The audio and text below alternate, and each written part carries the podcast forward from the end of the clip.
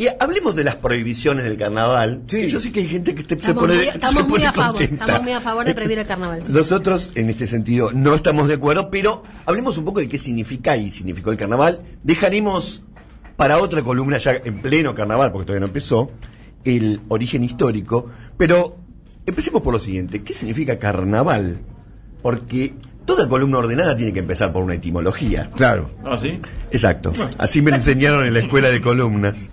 Y el carnaval significa algo así como adiós a la carne, porque después viene la cuaresma.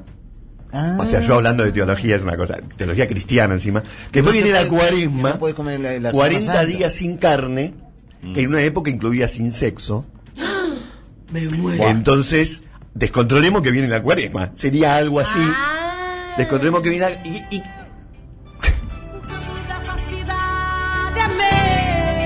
bueno, O sea, a coger que se acaba el mundo, No básicamente. lo quería decir, Ah, bueno. pero era ese el Lo concepto. pensamos todos. ¡Jeropa! y la profesora lo verbalizó.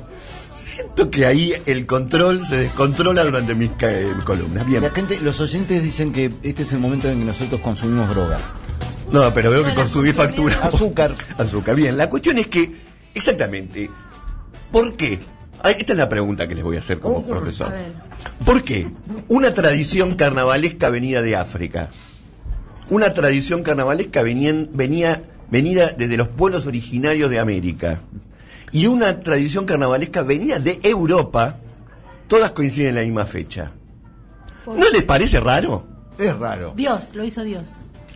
Lo hizo Tibio. Clarín. Tibio. Clarín. Lo puso Clarín. La iglesia. Y nos Tibio. creímos todo que... La iglesia. La iglesia, sí, obvio, la no iglesia. más vale. No era Los así más la power, los cosa. más poronga, poronga, poronga de la historia son la iglesia. Son dos mil años de experiencia. claro. Este, Claro. ¿Cómo tenía preparado ese audio? Explícame cómo tenía preparado No, ese audio. Ah, Ahora, el tema es que justamente había tradiciones venidas de África que no se llamaban carnaval, pero que tienen que ver con los festejos y la palabra que se utilizaba acá en el Río de la Plata era en los quilombos. Quilombos, claro. claro. Los quilombos eran esos lugares donde se juntaban los negros, que siguen siendo un quilombo. el, la Sigue tradi- siendo negro, pensé que iba a decir. Se fue todo el carajo. Ahora le decimos lo del halo, por ejemplo, pero es el lugar donde nos juntamos los negros, Exacto. quilombo. La tradición de los pueblos originarios que tiene un, por ejemplo, si uno ve un carnavalito en el noroeste argentino, no tiene nada que ver con lo que hacen los brazucas, pero lo que hizo el cristianismo, y lo hizo básicamente durante toda su historia, fue apoyar su cultura por sobre, encima de las culturas preexistentes, readaptándolas en cierta Es el forma. capitalismo que está buenísimo O hacer sea, o sea, eso. le puso la fecha, le cambió Le, la fecha. le pone, le pone la fecha, la es decir, trata de controlar el descontrol. Claro, peronismo. Lo pudimos un sintetizar. quilombo, un quilombo, un quilombo. El carnaval sería algo así como una catarsis. Catarsis es la pa- sí. Una catarsis con el carnaval, mira. controlada. Es decir, bueno, quieren descontrolar, ok. Del día tal al día tal se descontrola todo y después Me vuelve. encantó, peronismo. Después vuelve. Peronismo decís. Peronismo. Veamos dos versiones de la marcha peronista en, en- ¿Carnavalesca? carnavalesca. Me. A ver. Sí.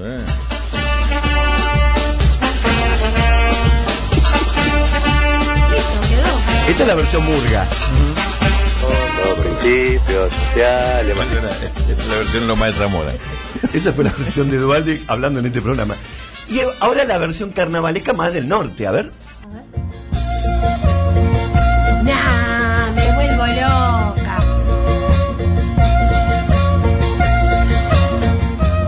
Algunos, Somos ladrones. Sí, sí, sí, sí. eso es verdad. algunos le atribuyen el origen de la marcha a una. A un- exactamente, exactamente. vas por ahí no te a una murga, a una murga. De este, barraca, el inicio de la Somos- marcha peronista. somos. Pero siempre al peronismo se lo ató a cierta forma A la murga. carnavalesca, Mm. porque lo carnavalesco tiene que ver con los sectores populares. Y el disfrute.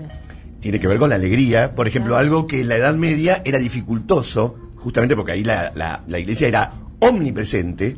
Y entonces, fiestas paganas, por ejemplo, la noche de San Juan en Europa, que es en otra fecha, no tiene nada que ver, pero la noche de San Juan es lo que dio origen a por ejemplo, la canción de, de Juan Chama del Serrat, Fiesta. En la noche de San Juan todos comparten su pan, su mujer y su gabán. Gente Bueno, de 100.000 reales. Exactamente, que fue censurada por el franquismo del 70. Eh, claro. Por por ejemplo, en la parte que dice magreando a una muchacha, que significa manoseando, Manoseando a una muchacha. le pone mareando. ¿No? Porque no. Bueno, escuchemos un poco y hagamos un análisis semiológico de fiesta de Serrat. Y hoy el noble y el villano, el prombre y el gusano bailan y se dan la mano sin importarles la facha. Juntos los encuentra el sol a la sombra de un farol, empapados en alcohol, magreando a una A muchacha. coger que se acaba el mundo. Uy, claro, es lo que yo digo y no me, da- no me Y gusta. con la no resaca a cuestas vuelve Lo el hizo. pobre Escuchen, por favor. y el señor cura sus misas. Esta parte. Se despertó el bien y el mal, la zorra pobre al portal, la zorra rica al rosal y el avaro a las divisas. ¿Qué significa se despertó el bien y el mal? Significa, bueno, muchachos, se acabó. Volvemos a, claro. El, el- claro, llegó el final. El orden Ahora, establecido. Volvamos al orden establecido. Durante dos o tres días pudo, pudo suceder lo que ustedes quieran. Eso es una catarsis controlada, porque si la catarsis no es controlada, Es un quilombo. Un quilombo. Bien. Pero justamente por ser de origen, ya cuando llegó a cuando llegó a América ya el cristianismo la había adoptado la fiesta carnavalesca y se hacían los festejos, pero siempre el carnaval tuvo esa parte en la que se le escapa el control de los sectores populares. Y entonces por ejemplo tenemos en 1771 Ah, el gobernador. Juan José Bertiz que le vamos a poner el acento a la E, Bertis, Juan José Bertis, implantó los bailes de carnaval en lugares cerrados Ah, mira. indoor, en lugares cerrados, ya que había prohibido el uso del tambor, hay que ser, ¿eh? Eh, prohibió el uso del tambor, Eso está bien. los bailes y los festejos en las calles. O sea, había un atisbo de peronismo en 1771, prohibió el uso del tambor, Sí, los pero- bailes y los pero había más que un atismo de represión también. Por supuesto. Digamos todo. No hay peronismo sin antiperonismo, Claro, digámoslo. claro, claro. Ahora, entonces, ¿qué pasó? ¿Qué, qué fue primero según.? se hacían los carnavales en las casas. Había que hacer, porque el, en 1771 el- este tipo dijo eso. Entonces, invariablemente, Sí. terminaban mal. Claro. Sí, Terminaban mal. ¿Qué hacían? Por ejemplo, rotura de muebles, claro, bueno. Bueno, robo de pertenencias. Es el inicio del punk. no sé, robo de pertenencias Bueno, y ahí- abuso de mujeres. ahí, No, ya, ahí estamos más jodidos. Y en algunos casos. Primero pasaba. En, Claro, algunos, en casos, crímenes. Claro. No, sí. Se fue de las manos. Las máscaras y los bailes, sin embargo, no eran la única diversión. Y acá viene una cosa tan molesta, porque se popularizaron los juegos de agua. ¿Vieron cuando viene un nene Ay, y te moja? Sí. Y vos le decís, ¿dónde Nene. está tu mamá? Claro, Ay, no está tu mamá. Vení. Nene, No. ¿cómo Los venís? de agua. ¿A dónde va? ¿A dónde llega? De los pelos, de un bollo. Se arrojaba desde las azoteas el agua en forma de baldazos o, o escuchen esto, dentro de huevos de avestruz o de gallina Ajá. Que llenaban de agua. el Ah, la huevo. bo- Dije la bombita bombucha, La bombucha es eso. La- La bombita de huevo de bombita- avestruz. Exactamente, huevo de avestruz que yo digo, eh, entre paréntesis, Perdón, este- ¿dónde este- estaban las avestruz? Disculpa, pero este es un invento de historiadores. No, no, no, no. ¿Quién no tenía un avestruz en esa época? Pero en Juntando ocasiones... huevos todo el año y vaciándolo. Hay, hay un dicho sobre las avestruces que es de línea con lo que dije, está buenísimo. Para alguien que es muy vivo en política se usa. ¿Lo conocen? No. Yo siento que Tonietti es inocente de las interrupciones porque veo que me interrumpen mucho más. No, claro. Que con- el que está en la es que escuela, estás tirando una en la escuela de las columnas te enseñan En la escuela de la interrumpir. columna dices, hacete que te interrumpa que se pone mejor. Te hacemos Bien. bowling. Pero aparte, Aparte aparte, los huevos perdí. en ocasiones eran arrojados cocidos. Y eso duele. Eso duele, que Eso menos de duele. agua. Y había, por ejemplo, ¿Cocido con costura o cocido de.? De que no ha hecho con nadie hervido. Rulo. no- jugadores contusos. Poné atención. En 1820, los juegos de carnaval dejaron a varios lesionados. Lo que motivó, obviamente, advertencias policiales. Pero, avanzando en el tiempo, llegamos a, por ejemplo, 1822. Y si leemos el diario El Argos de Buenos Aires, todos hemos leído El Argos de Buenos Aires, por supuesto, nos enteramos que, escuchen, impresionante. Gracias, gracias por tanta magia. Escuchen lo que decía el Argos ¿El argoz? el Argos en 1822 decía, se acercan los días de carnaval, ¿Me pueden escuchar? No, no, es que no sé qué es el argos. No, no sabe lo que es el nombre del Diario, No, pero el argos, y, pero ¿a qué refiere argos? ¿También tengo que saber eso? Ah, no, está bien. Sí, Ahora, bien. usa internet, Oscar. Abril, A ver, Claro. El Argos decía, se acercan los días de carnaval en que la generalidad de los habitantes de esta ciudad se abandona a una alegría que raya el furor. Claro. Bueno, esto es descriptivo. Sigue el Argos. Las personas más, distinga- más distinguidas, entregadas a este juego, que llamaremos bárbaro, ¿Ustedes se- Sí. se fijaron que la palabra bárbaro se aplica para dos cosas completamente contradictorias? Sí, totalmente. Algo es bárbaro, o sea que es una salvajada. Y algo es bárbaro y está buenísimo. Sí. ¿Cómo puede usarse una misma palabra para dos cosas tan diferentes? Bueno, Bien. cerramos el paréntesis. Dice, entregadas a lo que llamaremos juegos bárbaros, parecen haber perdido entonces su razón y las vemos confundidas con la plebe más grosera. Se mezcla, aunque no quieran, el carnaval tiene esto de romper fronteras. Y Vicente Fidel López, que a este sí lo conocen, Sí, sí, sí, sí. Vicente Fidel López nos cuenta que en la celebración del 25 de mayo de 1836, en la Plaza de la Victoria, que ponele es la Plaza de Mayo, es casi el mismo lugar, participaron 6.000 negros, lo dice. Vicente quilombo. Fidel López, Un quilombo. participaron 6.000 negros y lo describe así, una reunión de indescriptible colorido y desbordante entusiasmo, Mm. y a las fiestas del candombe concurrían la hija de Juan Manuel de Rosas, Manuelita Rosas, la madre de esta, eh, obviamente, Claro. Doña Encarnación, y el mismísimo gobernador, Pero escúchame, don Juan ese- Manuel ese de Rosas. entonces ese es el, el- el Jurásico del 17 de octubre. Eh, bueno, hay mucho. El 17 de octubre hay algo de carnavalesco. Claro. Pero, pero, porque siempre hay un pero, para evitar los desbordes, porque a Rosas los desbordes le molestaban. A él le gustaban más los bordes.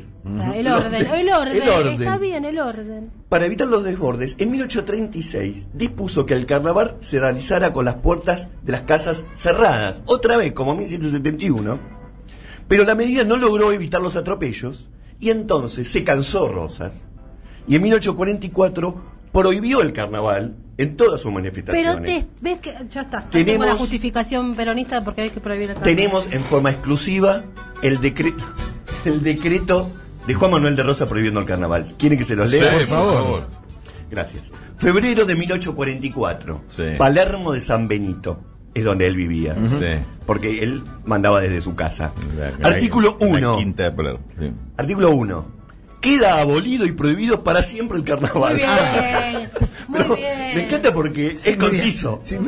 Abolido y para siempre. Claro. Acahueche. Dos. Dos. Los ¿cuánto contraventores sufrirán la pena de tres años destinados a trabajos públicos del Estado. Mm. Y si Probation. fu- y si fuesen empleados del Estado o públicos, serán además privados de sus empleos. Ah. Tres, O comuníquese, publíquese e insértese en el registro Ah, civil. eso es todo, o sea, Tres- está prohibido para siempre y si sos contraventor, Va tres preso. años de probation. No, tres años de probation. Si Tres sos años. privado, te, te laburás. Y si laburás, no laburás más. Perdés laburo. Exacto. Pero laburás gratis. O sea, tres años trabajando, pero ya no como... Sí, gratis. me pareció interpretar eso, como que no trabajaba más, pero igual tenías que cumplir esos tres años. No me O sea, detuve, no me no importa, pero digo- Me parece que va por ahí. Me parece Claro. que va por ese lado. Ahora, Es un decreto hinchado a las pelotas de Rosa, ¿no? Sí, O sea, si basta. te- queda abolido el carnaval. Basta. ¿no? No, Para siempre. Digo, dos artículos, les dije cuatro que lo festejen en la casa. Siguen haciendo kilómetros, basta. Se terminó. El carnaval en Rosa. estas tres formas Eh, hemos eh. Rosa. Rosa, rescatate. Ahora, las tres formas del carnaval siguieron progresando y creciendo, es decir, Más la del allá norte, el carnavalito, la de Entre Ríos, Corriente Misiones, la, la- la del desfile este que vemos en Gualeguaychú. Y en la Avenida de Mayo se hacían los corsos que llegaron a ser muy grandes, porque hay una diferencia que hoy no vamos a profundizar entre corso y murga. Profundice, profundice. No, porque no la sé. Pero hay una diferencia, estoy Poronga, seguro. poronga, poronga. Entonces, vino en 1976 Qué mal. un nuevo decreto, el decreto 21.329, Año, perdón, me perdí. ¿Año? 1976, Ah, estamos ya en el... en el cual, no, eh, durante la dictadura, en el 77, en el cual se eliminó los feriados de lunes y martes de carnaval, Claro. se eliminó, Sí. que se recuperan recién en el año 2011 con un nuevo decreto que Cristina Fernández de Kirchner anuncia así. Por esta ley vamos, luego de la derogación que en junio de 1976 hiciera la dictadura, vamos a incorporar a los feriados nacionales lunes y martes de carnaval. Sí, claro. Por eso, en el 2011, el primer año, el primer año del tercer centenario, vuelven los carnavales a la República Argentina. Claro.